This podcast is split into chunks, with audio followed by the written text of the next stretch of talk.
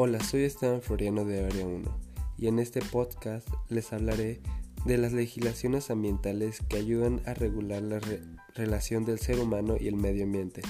México cuenta con varias leyes que mm, están relacionadas a este tema, por ejemplo, la Ley del Equilibrio Ecológico y Protección Ambiental. Estas leyes son sustentadas tanto por organizaciones gubernamentales como por no gubernamentales, en las cuales podemos encontrar The Nature Conservancy, eh, WNO, entre otros.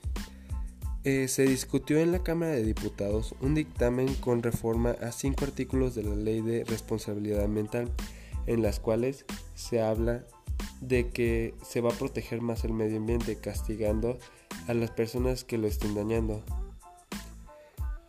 Todo esto nos ayuda a coexistir con el medio ambiente. Sin el medio ambiente, la vida no existiría tal como la conocemos. Muchas gracias.